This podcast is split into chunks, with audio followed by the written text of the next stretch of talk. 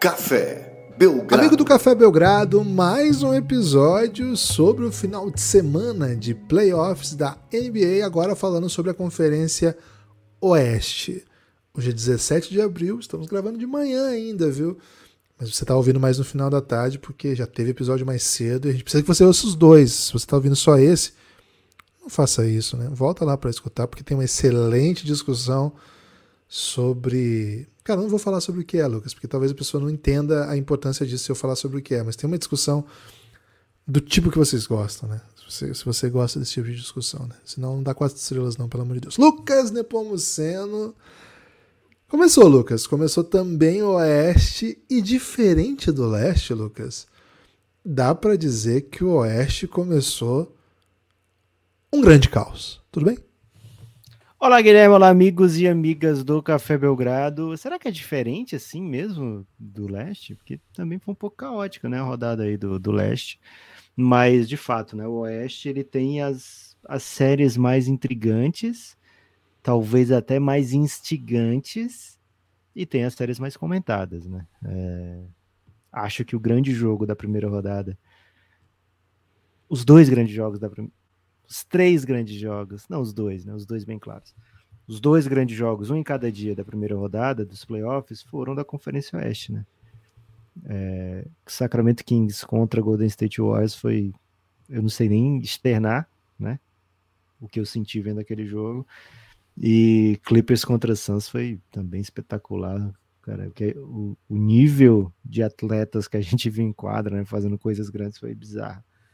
É, então, Sim, Guilherme, as, os jogos da Conferência Oeste trouxeram mais, talvez, entretenimento, mais atenção, mais é, sentimento de que, opa, vamos, vamos preparar para o que vem por aí.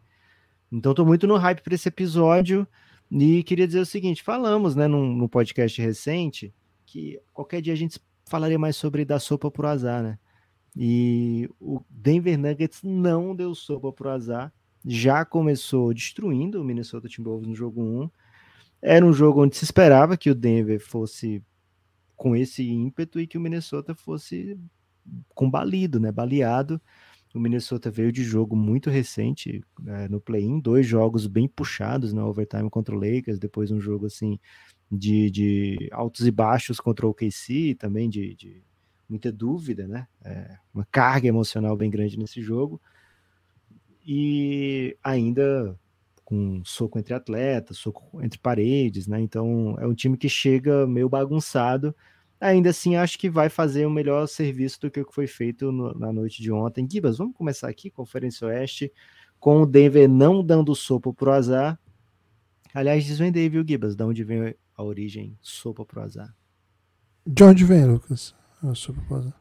Infelizmente parece que vem do exército, viu, Gibas? Porque quando os cozinheiros do exército, né, iam distribuir a sopa fora das trincheiras para os amigos, né, ficavam em situação de não estar coberto, né, não estar protegido, acabavam levando um tiro, né. Então estava dando sopa para o azar. O azar no caso seria o, o companheiro, né. Então era o, a sopa literal mesmo. Você não pode levar sopa se você está em situação de se você vai se arriscar levando a sopa, né não sei se é a melhor expressão possível vindo dessa desse histórico, mas é o que ficou, né? Não dá sopa pro azar.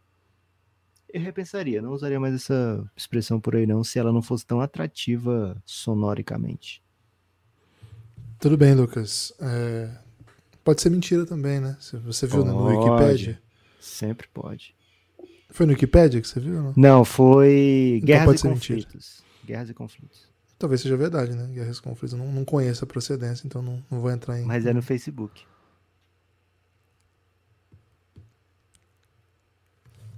Lucas, acho que dá que, pra aliás, começar. não virou metaverso, né?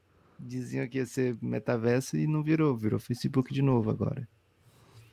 E as avós, tias e. Estão todas lá, né, cara? Impressionante. É. Que não meio deixa que de ser um metaverso também. Meio que ficaram lá, na real, né? Assim, elas. Ninguém. Ninguém avisou que tinha que sair, né? A pessoa pode ser culpada. Acho que eles ficar. inventaram isso aí para tirar os idosos, Guilherme. E os idosos não saíram. Vai ser metaverso aqui, viu, gente? Porra, vou apagar imediatamente minha conta, né? não vou ficar no metaverso. Se o jovem já se porta assim na vida, imagina no metaverso que, é que eles vão aprontar, né? Cara, você lembra quando o Facebook era totalmente hype, assim? Era uma galera meio. que tinha morado no exterior só que usava, é, que curtia era umas bandas. de rico, né, velho? Era o de rico. É, você tinha que ter convite. Tem um filme sobre isso, viu, Gibas? É verdade. E é, é ótimo filme, inclusive, eu gosto bastante. Mas me pega, né, olhar para onde a coisa foi, né? Fico pensando aí, né? É. Na vida mesmo como um todo, assim. Pensei já, Lucas, podemos continuar o debate agora. Guilherme, Minnesota macetado, hein? Tem alguma alternativa para esse Minnesota que não seja um 4 a 0 Pô, assim, esperava um pouquinho mais do, do Minnesota, porque tem bons jogadores. É, acho que é um trabalho de longo prazo que eles estão tentando construir. tem muita gente muito jovem ali. É um time que está sofrendo muito com os problemas, né? A gente falou bastante sobre isso na, nos, nos, milhões de podcasts da semana passada. E se chegasse com todo mundo, não seria uma série que você pudesse achar que ia dar bom, né? Agora, chega sem o Nas Reed, sem o McDaniels, é um time. Acho que tá fazendo muito já, né? Mas tomar 40, do jeito que foi, né? Assim, rapidamente rapidamente não tinha mais jogo e fim, o time até e tentou foi ser... bom, né? Porque tava muito tarde esse jogo, velho. Ainda bem. Imagina se vai bom. pro último quarto abrir 40, né? Abre logo antes, tá certo? Foi, foi bom, foi bom. É bem frustrante, eu acho. Acho que o Minnesota é um time que vai trocar de técnico. Acho muito difícil que o Fint continue. É, não acho que ele seja culpado por o time jogar tão mal contra um favorito. A culpa é que o Denver passou o rodo, né? O Denver é muito bom. Mas é um. Sei lá, acho que é um time que deveria jogar melhor, tem peças para jogar um pouco melhor. A temporada a gente conversou sobre isso já, né? Já foi longe do, do plano, dos sonhos. Foi longe dos sonhos e longe das possibilidades também, né? Não é só que sonhava que fosse muito boa e não foi, não. Acho que fica essa sombra imensa sobre o Rudy Gobert, né? Jogador que o time postou muito e que mais uma vez num playoff tem sido nulo, né? Ainda que ontem acho que ele vai fazer o quê também, né? Contra o, contra o Denver jogando o que o Denver jogou e contra o Jokic, super Jokic.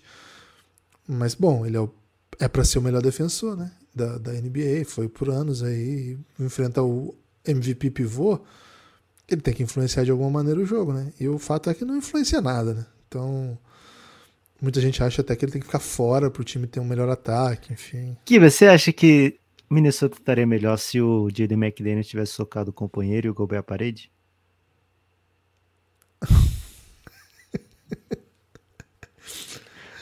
ah, não sei, não sei. Eu, eu acho que ele estaria melhor com um técnico que soubesse melhor o que fazer com as peças que tem e com uma direção que não desse uns cavalos de pau do nada, assim, né? Perdeu um monte de peça, e depois perdeu mais peça, e depois traz outras peças. Você trouxe um, um ponto interessante, Guilherme. O Tim Connolly, que é o GM do Minnesota, a essa altura no passado ele era o GM do Denver, né?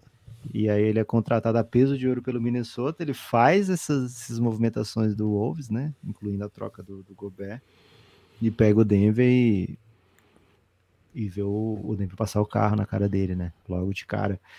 É, acho que, porra, lembra tentar... um pouco a música da Shakira, né? O Denver nesse, nessa, nessa série.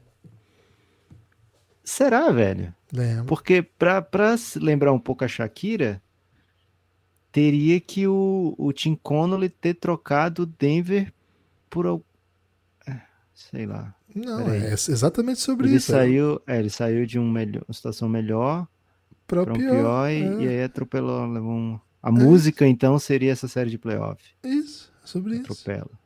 Boa. Pô, a música é exatamente sobre isso, cara. O cara que, ser, que assim, você, você teve que ir para outro lugar porque você precisava de alguém igualzinho a você. E eu sou muito melhor, entendeu? É, pode ser isso, viu, Gibas? É, mas assim. Fala muito pouco como parece a situação do, do Denver hoje com o da Shakira, né? É, o Tim Connery, no caso, é o Piquet, né? Ele é o Piquet, é né? Shakira. Ah, o Piquet não é. Piquet é o Tim Connery e a Clara Isso. é o Minnesota, né? Clara é o Minnesota. E, e o Gobert é a Geleia. Não? Quem? O Gobert é a Geleia, no caso? Acho que o Gobert é a sogra, né? Que você, me, deixou, você me, me, deixou a sogra de é. vizinha, né? Não, na verdade é o contrário, né? Na verdade é quem ele deixou lá. Acho que lá é o, o Gobert era o Bonus Highland. Mas dizem que, que a Shakira Gobert não. A sogra é, a bon, é o Bonus Highland, né? Porque assim, porra, eu não queria esse cara, você deixou aqui, porra. Leva embora também. Gibas! Ó, seguinte. É... Um abraço pra Shakira, hein? Porra, meu sonho é entrevistar a Shakira no Café Belgrado, velho. Eu tenho muitos sonhos, Guilherme. Não sei se Você já viu o, o, Eu te mandei, né? O Guardiola falando que o maior ídolo dele era não sei quem, não lembro quem era um, e o outro era a, a Julia Roberts. Não, a Julia ah, Roberts. Julia Roberts é. E ele falou assim: o pessoal fala que eu sou muito. Cara, se vocês não viram esse vídeo, veja. É, cara, é, é, é bizarro de cringe esse vídeo. Mas é muito bom ao mesmo tempo. É, é The Office esse vídeo, cara. O Guardiola falou assim: vocês dizem que eu sou muito. Ah, mais um dia de quatro estrelas, não tinha falado nada de futebol ainda, vai ter que falar. Vocês dizem que eu sou muito derrotado porque eu não ganho Champions League, né? Você quer saber no que eu sou derrotado mesmo? a Julia Roberts, eu tenho dois ídolos, ele fala um lá que eu não lembro quem era, e a Julia Roberts, pra mim são meus grandes ídolos. Deve ser o Messi, Guilherme, porque ele é muito, ele gosta muito do Messi. Ele tira ele o Haaland pra não bater o recorde do Messi. É isso. A Julia Roberts veio a Manchester fazer sei lá o que, promoção de alguma coisa. E ela decidiu ir num time de futebol e ela foi no Manchester United. Vocês entendendo onde eu sou um derrotado? Cara, eu vi esse vídeo, não, não li. É maravilhoso esse vídeo. Só isso, Lucas. Boa. Guilherme, sequer tenho noção do que estava falando, mas. Também não sei é, como eu cheguei até aqui. Mas pro Minnesota tentar alguma Será que é assim diferente? que o Tim Conner tá se sentindo? que eu Cara, cheguei até aqui. Acho que é, é, é mais o Chris Finch, né? Porque olha só o, o equilíbrio do Chris Finch, que é o técnico do Minnesota, né? Por um lado, quem decide se ele tem emprego ou não é o Tim Connolly, né? É o GM. E o Tim Connolly meio que depende, o legado do Tim Connolly no Minnesota vai ser a troca do Rudy Gobert, independente do que ele faça daqui para frente. É, foi uma troca onde ele deu quatro escolhas de primeira rodada, algumas desprotegidas, mais o Walker Kessler que virou um cara um pivô melhor que o Gobert já imediatamente, assim é, ou pelo menos um asset melhor do que o Gobert, né? Então, pro Chris Finch tentar algo diferente, na minha opinião, é, pô, ou joga o Gobert ou joga o Towns. Eu vou usar os dois, preciso dos dois, mas eu não quero os dois em quadro ao mesmo tempo.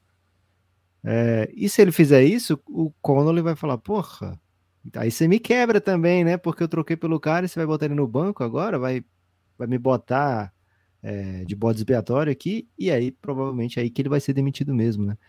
Então o Chris Finch vai ter essa decisão a tomar, Guilherme. Ele abraça, né? Tá no, no inferno, abraça o cão. Acho que é essa a expressão. É, para ver se consegue convencer o Tim Connolly, né? Mas a tendência é que ele acabe virando o bode expiatório ao invés do Tim Connolly. Então tá numa sinuca de. uma chamada sinuca de bico essa aí, viu, Guilherme? É, quando você joga sinuca, você é adepto daquela jogada que fazia a bola branca pular por cima das coloridas? Não, pô. Você machuca as pessoas ao redor, né? E às vezes machuca a mesa de sinuca, que é pior ainda, né? Sabe que eu cresci numa mesa de sinuca, Lucas? É mesmo? É verdade. Meu pai tinha um bar, né? E eu, muito pequeno, ia muitas vezes ao bar, né? E eu ficava em cima da mesa de sinuca, brincando mesmo. Quando não abriu o bar, evidentemente, né? Então ficava com as bolinhas ali ao meu um redor. preocupado com sua infância já, Guilherme. É, aí assim, quando abriu o bar eu descia, ficava ao redor ali da mesa de sinuca. E claro, né, com isso, evidentemente, meu, quando eu estou no, numa mesa de sinuca hoje, eu sou absolutamente desgraçado, né? não sei jogar. É mesmo? sou péssimo, sou péssimo, por quê, né, Lucas? É, não sei, mas eu sou péssimo nisso. Boa. Talvez você chamasse de bilhar, né?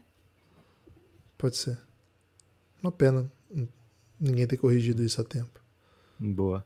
Gibas, então assim, não vejo o que o Minnesota pode tentar a não ser isso, né? Vamos, vamos tirar, os, vamos separar os minutos dos bigs, ver o que, é que acontece aqui para deixar o time, sei lá, mais atlético, mais incomodar um pouco mais o Jokic, né? O Jokic defensivamente ele pode ficar plantado, né, com essa formação que tem.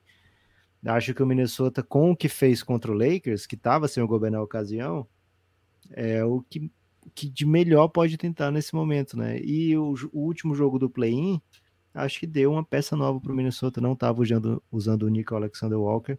Ele fez um play incrível, a gente não gravou ainda, né? Depois do play-in. Que jogo aquele contra o primo, né? Foi demais aquilo ali com o Nico Alexander Aquilo ali foi golpe baixo, eu chamo, né? Golpe baixo. É. Porque o primo conhece as artimanhas do, do outro, né, cara? Complicado é isso. isso. É. Mas ao mesmo tempo, Guilherme, você fica um pouco insatisfeito, né? Porque, por imagina, o, o Shai, a pessoa na família dele deve, nos jantares assim, pô, o Shai, o craque e tal, que massa, não sei o quê. E o Nico Alexander Walker, se fosse de qualquer outra família, ele ia ser o cara, atenções, né? Nossa, Pô, o cara joga na NBA, Nossa. draftado, primeira rodada, que massa. Só que aí o cara é primo do Shai, velho. Aí ninguém liga pra ele, né? E aí ele tem agora esse jogo para contar, né? Então talvez ele ganhe um pouco de respeito aí. A avó até abraça nessa situação, viu, Guilherme? É verdade. Eu vou até abraçar. Lembrando que ele teve o, os primos T-Mac e Vince Carter, esses Pô, legal, né? É, Os dois é. maravilhosos. É, é, é, raro isso, né? É muito raro isso, velho. É raro ter alguém da família na NBA. Imagina dois e os dois serem craques, né? Não dá. Super craques, né? Dois Hall da Fama. Ou o T-Mac já tá no Hall da Fama? Se não tá, é questão de tempo, né, Guilherme? Mas Pô, os dois, por exemplo, viram cara de TV imediatamente, né? De tão feras que são. Se bem que hoje em dia os caras. Até o Ryan Hollins é um, é um cara de TV, né? Gibas, ó, foi o único jogo 100% peba dessa primeira rodada, 100% decidido cedo. É, o segundo jogo, menos emocionante, foi o que teve o maior swing emocional, digamos assim, né? Lakers e Grizzlies.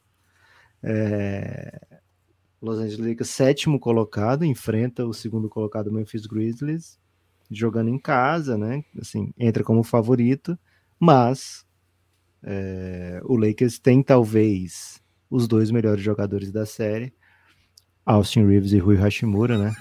É, e fica muito difícil pro, pro Memphis lidar com esses caras, mesmo enquanto teve Jamoran, o Lakers parecia no comando desse jogo, viu, Guilherme? Me conta aí o que só você viu enquanto via também o Matheus Araújo macetando. Pô, não foi só eu que vi, né? Mas eu vi a declaração do Desmond Bain depois do jogo dizendo o Hashimura fez o melhor jogo da vida dele. Eu quero ver se quarta-feira ele vai fazer a mesma coisa. Eu não, eu não, entendo muito bem de onde vem a vibe dessa galera do Memphis. Eles poderiam dizer a mesma coisa sem ser chato, né? Sem ser pedante. É, mas assim. eles são do Memphis, né, cara? Eles criaram essa cultura de ser odiado, né? De, de ser é. meio malas, meio insuportáveis. Cara, é, é, mais ou menos como se todos quisessem ter uma persona meio Felipe Melo, assim, sabe? Por todo mundo quer ser o oh, Felipe Melo. Mas chega tanto, será, velho? Não chega, velho? Não, peraí também, né? Não, eu tô falando de, de, assim, de lidar com o adversário, não digo das outras coisas, entendeu? Mas, assim, uma coisa meio agressiva o tempo todo e nunca. E, e tá sempre tentando mostrar que não é. que não teve a, o julgamento adequado, sabe? Assim como se você sempre o underrated, você sempre tá certo, todo mundo errado.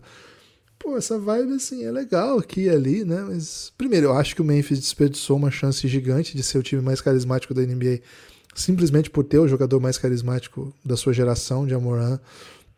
Um dos, né? Não vou dizer que é o mais, mas pô, o estilo de jogo dele é ultra carismático. E o estilo do jogo do Jamoran faz com que aconteça essas coisas, né?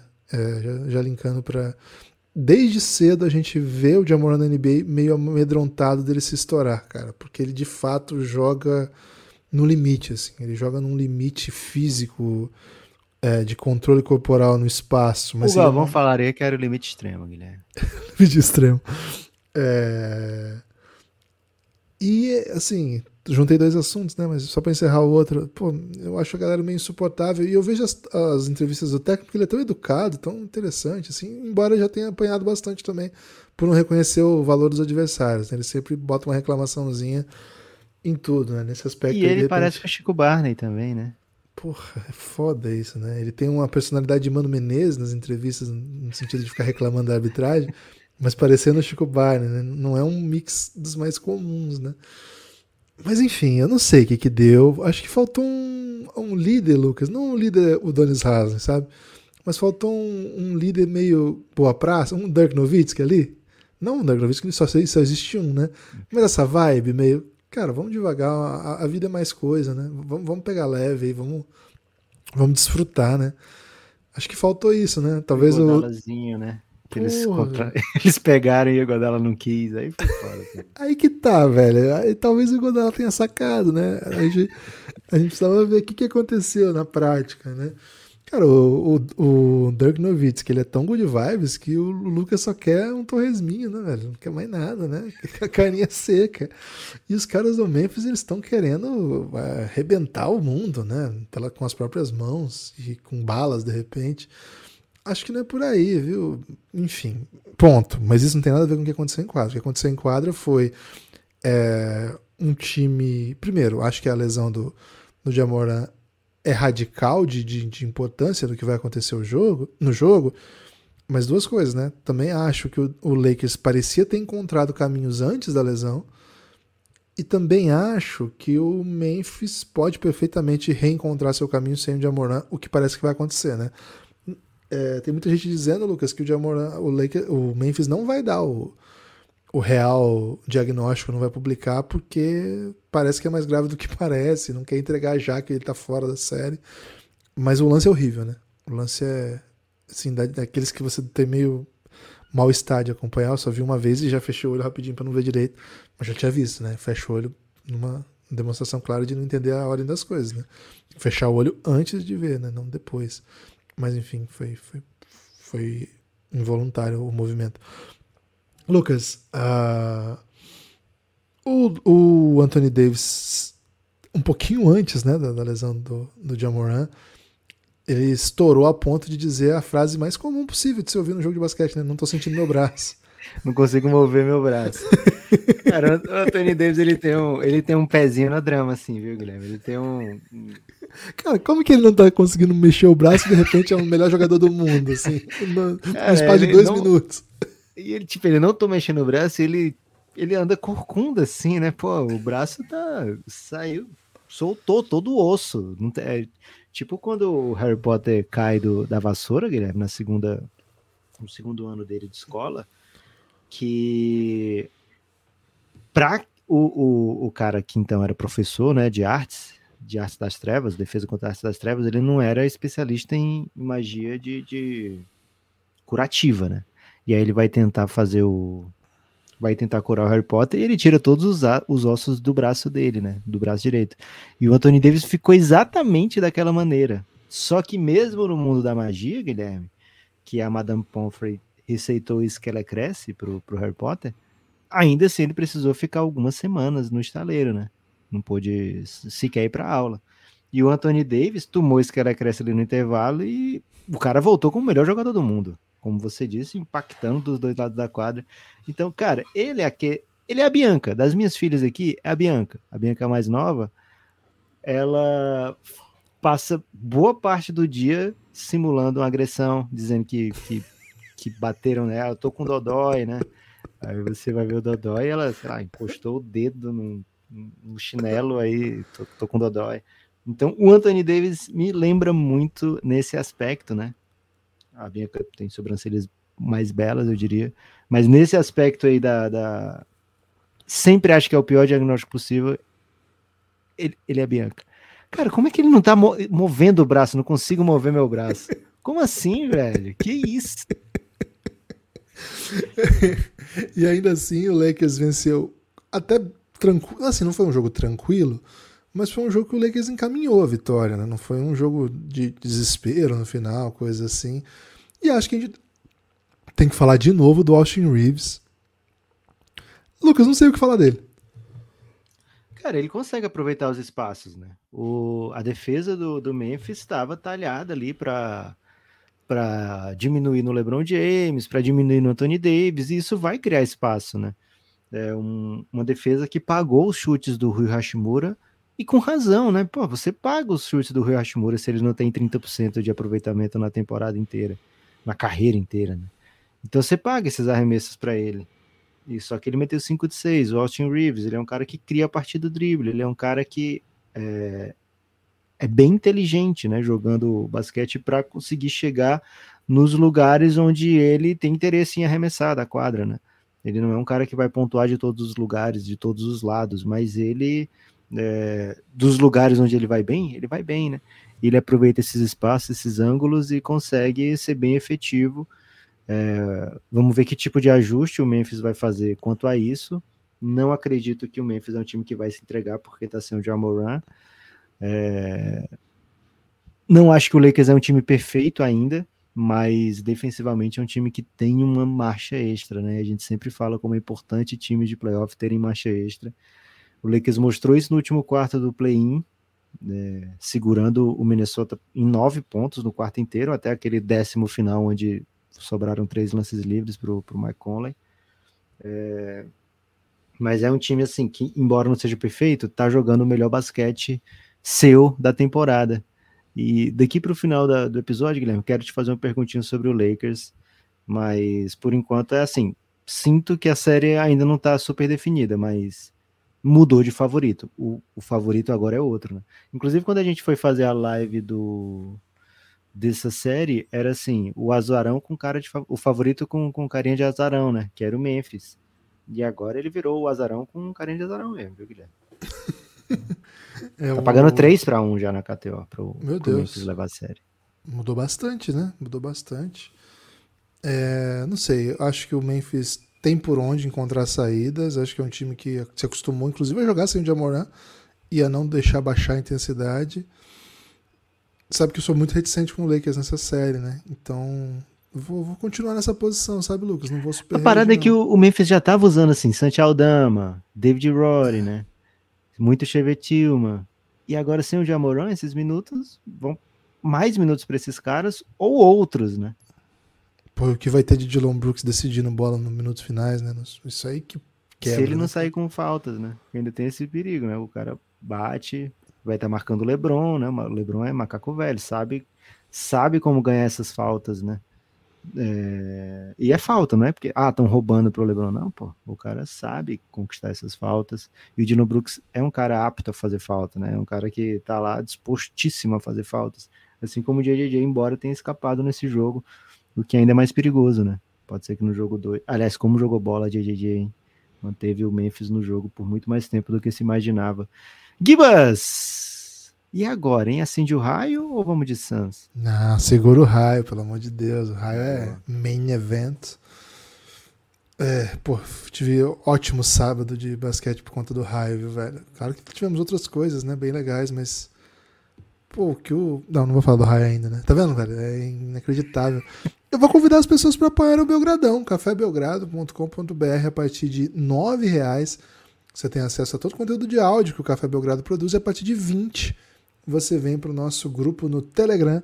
Café Belgrado é um projeto de mídia independente, longe demais dos grandes centros de mídia e por isso dependente de quem nos ouve, né? Se você nos ouve, você é um dos responsáveis pela existência do Café Belgrado. Um dos culpados, né? É um dos culpados. Se você quer que o Café Belgrado exista, continue ouvindo.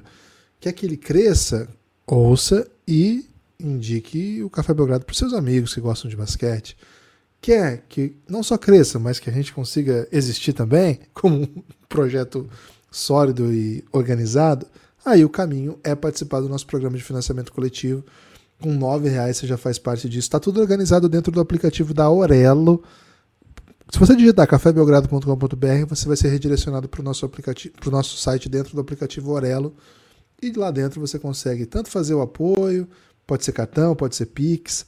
Você faz o apoio por lá e desbloqueia todo o conteúdo extra que você teria acesso, terá acesso ao apoiar o Café Belgrado. Lucas, explica aí em quatro motivos por que, as pessoas têm que apoiar o Café Belgrado, senão o Café Belgrado vai ficar em maus lençóis. Guilherme, o primeiro motivo são os lençóis, né? Ninguém gosta de lençóis sujos, esbarrotados, né? Pô, quando você vai deitar, que você já vê. Aliás, tem um, um, um perfil de TikTok aí que é o cara é especialista em, em deixar a cama linda para você dormir, né? É eu, até, eu, até, dormiria no chão depois que o cara ajeita a, a cama, Guilherme. Fica espetacular, né? Me manda esse TikTok aí, velho. Mas, então, esse é o tipo de lençol que a pessoa quer dormir, embora contra-intuitivamente a pessoa sequer tenha coragem de deitar, né, em lençóis dessa maneira. Mas, então, o primeiro motivo, não deixe o café belgrado em maus lençóis, né, pelo amor de Deus. Segundo motivo, seja recompensado. Muito conteúdo de áudio com os nossos melhores podcasts. Então, é, você vai se dar muito bem. Terceiro motivo, você vai fazer parte da maior comunidade da história da humanidade, que são os apoiadores do Café Belgrado, né? Se você vier de Giannis, então, você tem um motivo extra é, porque você vai entrar no Telegram e, e, vai poder interagir. Vai poder, por exemplo, Guilherme, ficar torcendo pro Clippers durante o jogo, né? Não sei por que, as pessoas fizeram isso, velho. Muita gente torcendo pro Clippers durante o jogo do Phoenix Suns. É, mas, enfim, é um direito do, do povo, né? Fazer isso. Então, lá no Telegram, você vai ser muito bem-vindo, mesmo que você queira me ver sofrer intensamente. O quarto motivo, Guilherme, é você se sentir bem, né? Sabendo que ajudou o seu produtor de conteúdo, se não é o favorito, mas um produtor de conteúdo que, que com certeza te vê como ouvinte favorito, né? Então, ajude os produtores de conteúdos independentes a sobreviverem, né? O mundo do podcast já foi recheado, né, de, de conteúdo independente, hoje até tem, mas os mais lembrados, né, são esses dos, dos grandes investimentos, né, dos, das grandes produtoras, né, e a gente acaba, assim, lógico, né, navegando num mar de incertezas, né, então ajude o Café Belgrado a se manter, a, a sobreviver. Gibas! Hum. Queria até falar mais motivos para não precisar falar da derrota do Phoenix Suns, mas chegou a hora, né? Posso mandar Phoenix um salve, Suns. então? Para evitar um pouco mais? Salve para Felipe Demore, Ivan Eu. Domingues Ferreira, Opa. Marcelo Correia e Alain Marinho. Esses foram que chegaram nas últimas 24 horas, viu? Geralmente a dançando, né? Mas tem outros também. Tem mais gente, hein? Olha aí. Rinaldo que você sabia que, que muita gente está imaginando que o apoiador Adam Sandler é o apoiador do Giannis? Eu tô quase já topando isso, viu? Seja bem. você também um apoiador Adam Sandler, vem pro Giannis, hein? O Rinaldo Neto, o Thiago Alvarenga e o Lincoln. O Lincoln vem de Giannis, hein, Lincoln? Precisamos entrar em contato com você, porque o seu e-mail é a Apple e aí a gente não consegue escrever, né? Você vai precisar mandar uma DM pra gente aí, porque o seu e-mail é fechado. Manda uma DM aí pra gente avisando que você apoiou o Belgradão pra gente poder te botar dentro do Giannis. E além disso, tem mais gente, né? Teve a galera da. Da sexta tarde, né? Da sexta o Eldo, tarde. O Eldo veio de Giannis. Tem o Igor Araújo veio de Giannis. É... E o Marcos e Teles veio de Giannis. Excelente. E eu preciso ainda mandar um salve pro Vitor Bretas, que ele falou assim: você só falou Vitor, né? Eu queria o Vitor Bretas, né? Pô, o cara quer, quer que a gente fale sobre o nome também, né? Então, Vitão. Certíssimo. Você sabe que o Nick botou o Kels pra refletir, né? Mas vai dar tudo certo. Agora você tem que, falar do Suns, Lucas. Gibas, vou ter que falar do Suns e assim, vitória gigantesca do, do Los Angeles Clippers, quebrando o mando. É, acho que vou começar falando do Clippers mesmo. O jogo espetacular de Kawhi Leonard, né? Assim, irretocável a partida do Kawhi quando o Kawhi chega no playoff inteiro, você fica pensando, pô, valeu a pena, né? O cara ficar de fora X número de jogos para ele poder entregar esse nível de atuação aqui, né? E o Kawhi, é, enquanto ele teve em quadro, assim, ele saiu de quadro, o time sofreu, porra, bota o Kawhi de novo, né? É, então ele estava disponível, jogou 42 minutos nesse jogo, estava disponível, estava fazendo o que era necessário. É, teve matchup Kawhi KD, né, que a gente esperava que fosse acontecer, especialmente no último quarto, mas as coisas caminharam para outros caminhos aí, né? E logo cedo a gente viu esse tipo de, de duelo, né? No segundo quarto já estava rolando. É, jogada, jogada é, aliás, partida, né? Muito bem jogada pelo Terence Mann também, que costuma aparecer bem em playoff. É um cara que faz as coisas acontecerem, né? Que, que joga sempre na, no limite extremo da, da, da raça, né? Da entrega, né? Na, na, na força de vontade. É, Norman Paul não teve uma explosão ofensiva ainda, o que é um perigo para o Phoenix Suns, mas Eric Gordon, muito prolífico no ataque. É, Zubat fez uma partida melhor do que a do Eiton, né? E acho que é o que ele vai precisar nessa série, ser melhor do que o Eiton, ser, é, levar melhor nessa vantagem. É, o Plumlee deslocou o dedinho ali, mas é, fez uma boa partida. É, pegou muito rebote, né? Aliás, foi muito fácil pegar rebote contra o Phoenix Suns. É, o Clippers fez um grande jogo, viu, Guilherme? O Russell Westbrook fez, sei lá, teve bons momentos defensivos, pequenos lampejos defensivos, mas de maneira geral, uns 32 minutos bem ruins dele, assim, contando o pacote Russell Westbrook no jogo. Não estava bonito, não estava legal. mas na reta final fez as duas grandes jogadas da partida, né? Até três, se contar um dos, daqueles rebotes que ele tomou da mão do Eiton, né? quando o Clippers tinha só um ponto de vantagem e ficou com a posse eterna, né? Faltava tipo oito minutos para acabar a partida e o Clippers ficou reando arremesso pegando rebote ofensivo da mão do Eiton até faltar 20 segundos. Né? É... Então ele fez algumas, né? Teve cinco rebotes ofensivos, foi espetacular o que ele trouxe nessa tábua pro, pro Clippers. É, e fez as duas grandes jogadas da partida, né? E as duas contra o Devin Booker. Então, assim, sai fortalecido, sai empoderado, o que eu acho que pode ser bom para o Phoenix Suns, viu? Lucas, fiquei bem impressionado com, com o jogo do Kawhi. É, acho que é uma das histórias dessa série, né? O Kawhi contra o Duran. Pô, até cheguei a achar que ia rolar um matchup bem claro de um contra o outro ali, quando começa o último quarto, um tá defendendo o outro, né? Cara, mas acabou, né? Foi, foi aquilo ali mesmo e beleza. Não, na, assim. na, reta final foi de novo, né? É, mas bem Só... pouquinho daí. Porque, é porque um não deixava o outro sequer receber a bola, né? É. Então, assim, ainda espero bastante coisa, né? De, de Kevin Durant contra Kawhi nessa série. É a primeira derrota do Suns desde que chegou o Kevin Durant, uma derrota em casa que preocupa, uma derrota em casa para um Clippers sem Paul George, isso preocupa mais ainda, né?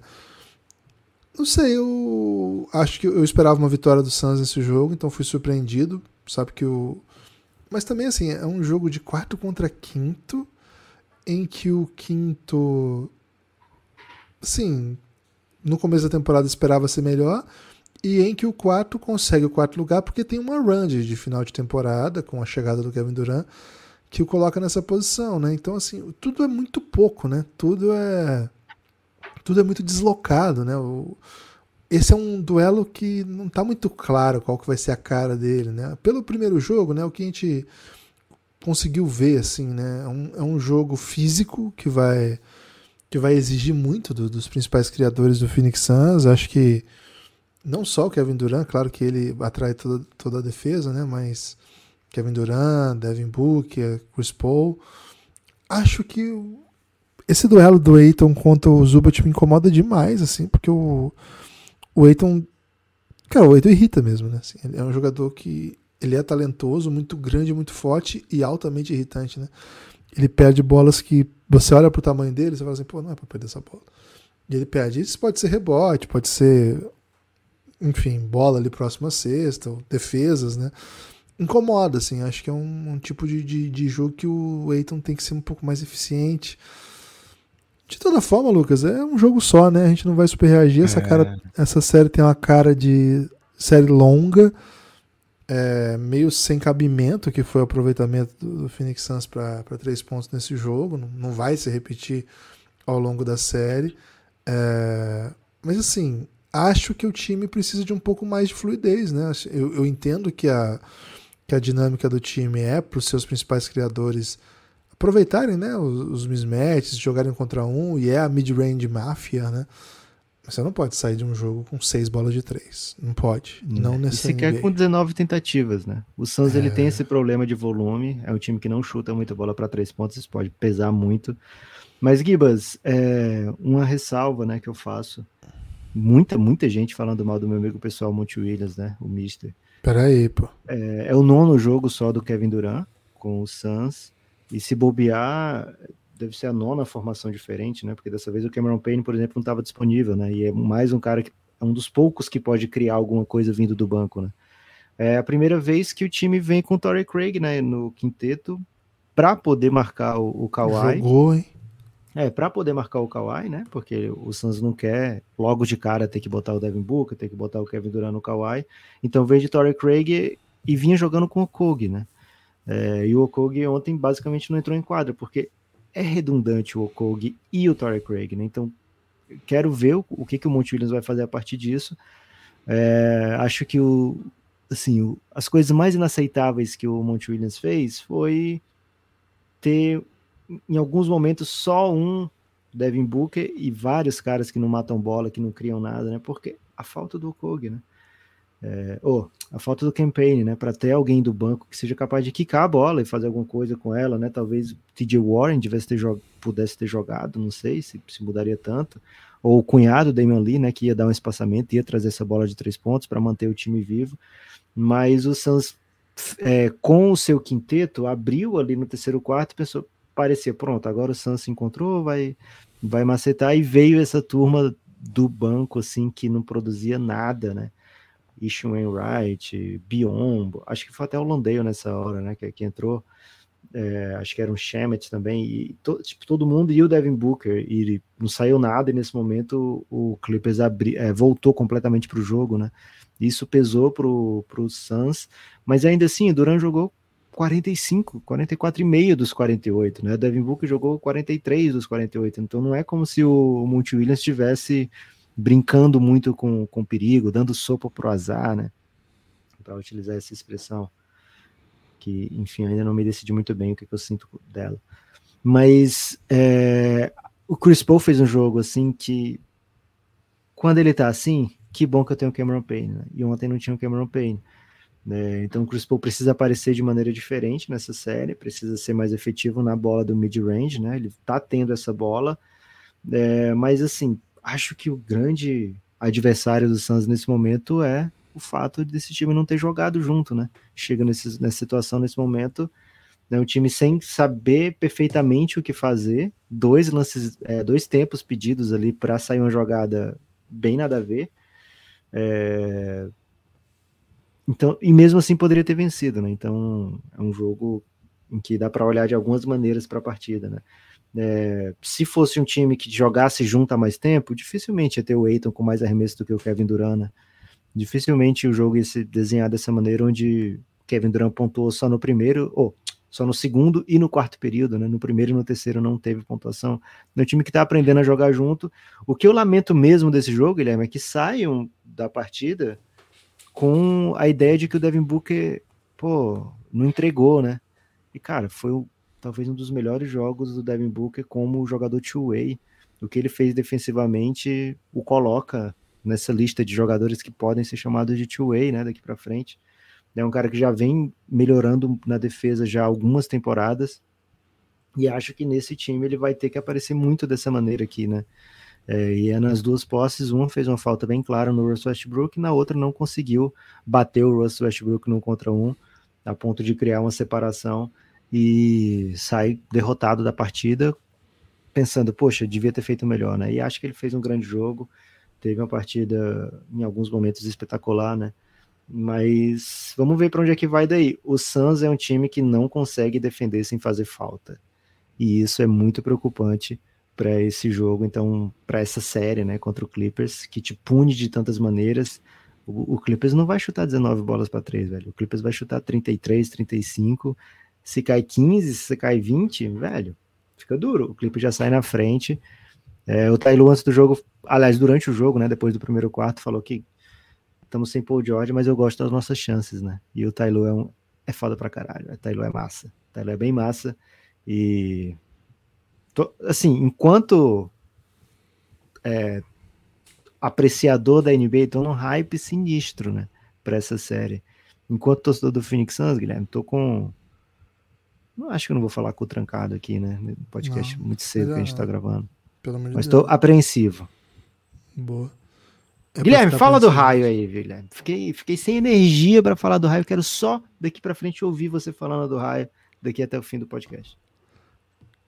Meu, no sábado, o último jogo do sábado, Sacramento Kings e Golden State Warriors se enfrentaram em Sacramento para o jogo 1 de playoff da, desse confronto, um dos confrontos mais aguardados, o atual campeão da NBA enfrentando aquele que é o melhor ataque da história em eficiência ofensiva, né? Então é um time que é campeão e historicamente se notabilizou por ter um ataque muito bonito, muito veloz, muito inventivo. E do outro lado, um time que se apresentou para essa temporada com essa proposta e que deu muito certo. E assim, quando tem um jogo como esse, o que você espera? Né? Muitos pontos, jogo bonito, jogo criativo e na maior parte das vezes você espera isso e fica esperando, né? Porque não acontece, né? Tem um jogo travado, com muito erro. Não foi o que aconteceu, velho. Esse jogo foi maravilhoso. Foi um dos melhores jogos, eu acho, dos últimos tempos, assim, um jogo isolado, né? Não é um jogo de playoff grande, de valendo o último jogo, de, de valendo vaga para final, sei lá, título da NBA. Claro que tem jogos maiores, mas de beleza do espetáculo, o nível de intensidade, o nível de acerto dos caras.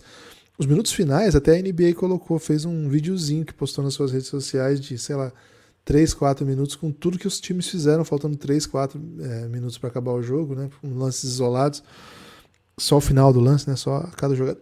E é fantástico, assim, o Stephen Curry de um lado, o Darren Fox de outro, Harrison Barnes de um lado e o time do, do Golden State com um monte de opção. E velho, foi, poderia ter ido para qualquer lado, poderia, porque o Golden State jogou muito, acertou muita bola, mas acho que chama atenção o apreço que o Kings teve por manter o seu sistema, mesmo quando encontrou dificuldades, né? O, o Golden State encontrou maneiras de, de não deixar o Sabonis impactar o jogo como ele costumou impactar ao longo da temporada, mas aquilo que é a chave do sistema, que é a velocidade do, do Darren Fox e a possibilidade de que todos os atletas que estejam com a bola sejam muito agressivos, isso foi chave do jogo. Acho que o Malik Monk e o Darren Fox são as, os grandes nomes da, da partida. É impressionante. Assim. Teve um lance que me chamou muita atenção, faltando, sei lá, 3, 4 minutos o Sacramento tinha aberto acho que 4 ou 5 pontos, e o. E defende bem uma bola, e o, o Monk vem quicando, e o, o Golden State está defendendo o Fox sem deixar ele receber a bola, uma coisa assim. E o, o Monk segura, né? Quica no meio da quadra e para um pouco para olhar, para escolher, para chamar uma jogada. E nisso o Fox olha para ele, né? Faz um, um, sinal de vai, vai, vai, vai. Tipo, nós não podemos abrir mão do que nós sabemos fazer, porque é um jogo grande, porque é um jogo contra o Golden State, e a final de jogo nós estamos ganhando de 4 pontos.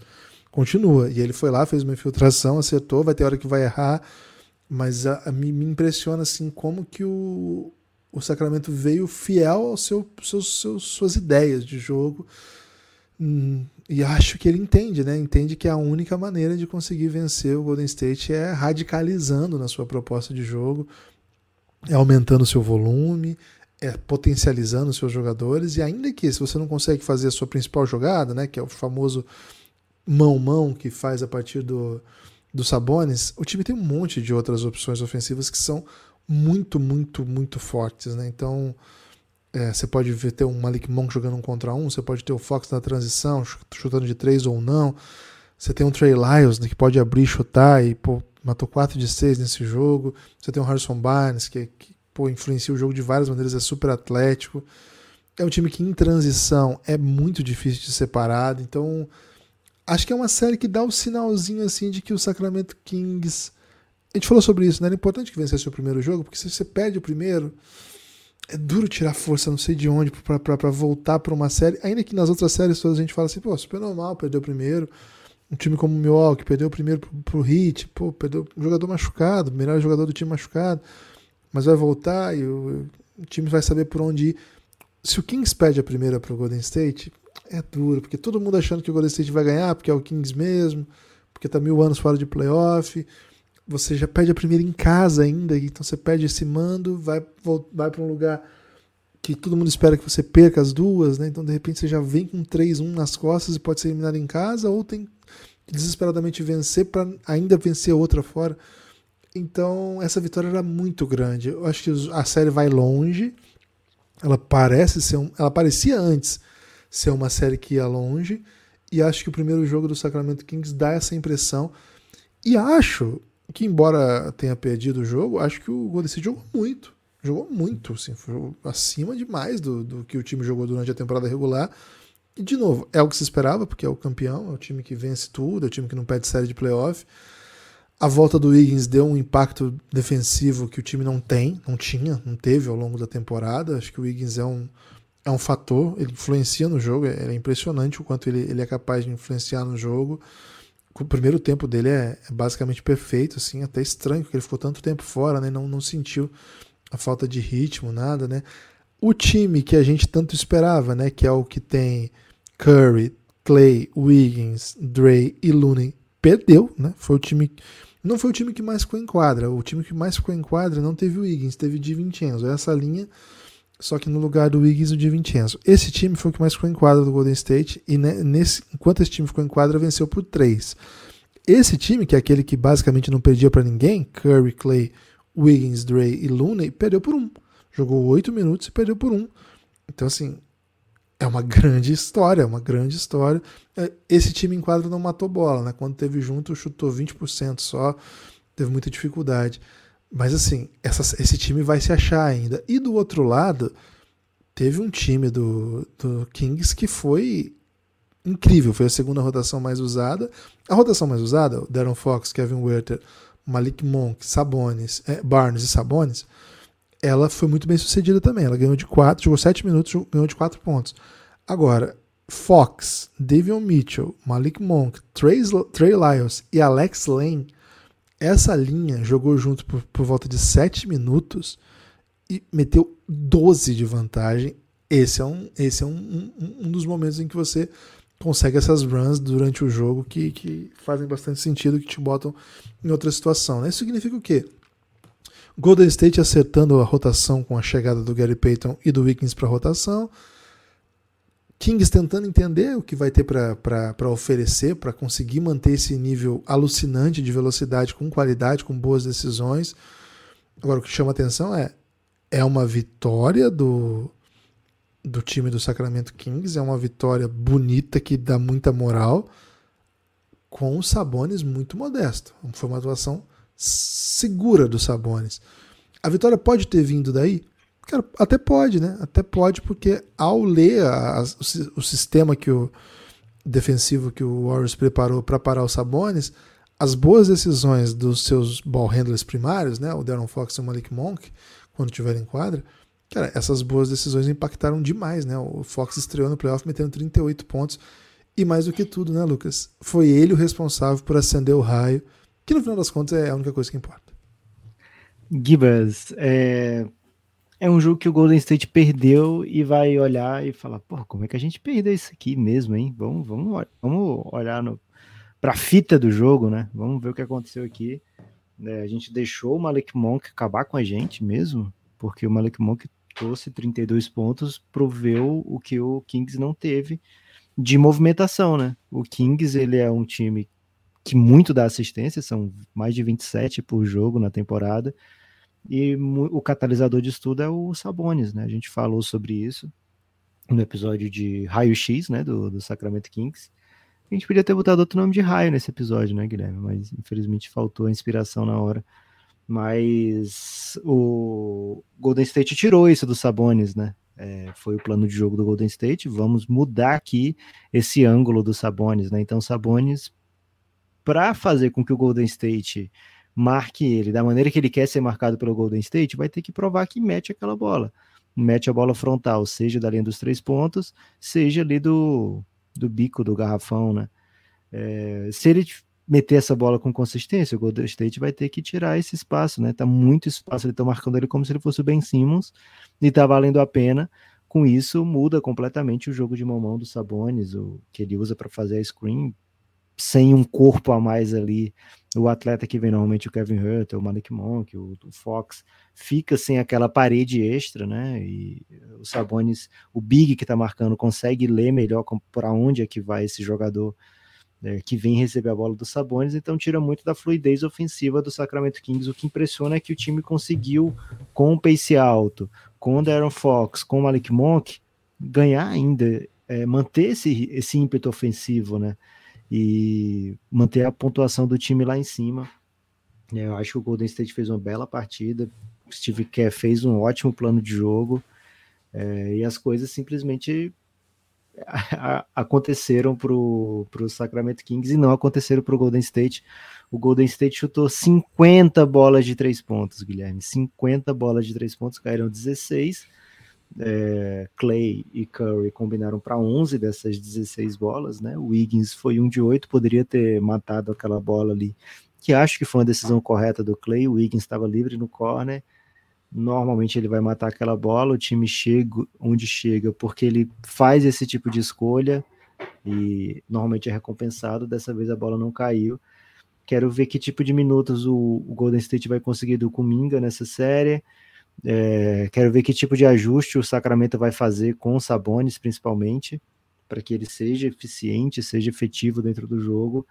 E Guilherme, acredito que a próxima vez que a gente vê o Alex lá em quadra, o Golden State vai estar preparado para macetar, para aproveitar esses minutos, né? E não para perder de 12, é, porque é um, um jogador facilmente agredível, né? E eu, eu falo isso aqui, Guilherme, como torcedor do Phoenix Suns, né? De diversas maneiras ele pode ser agredido, é, inclusive fisicamente.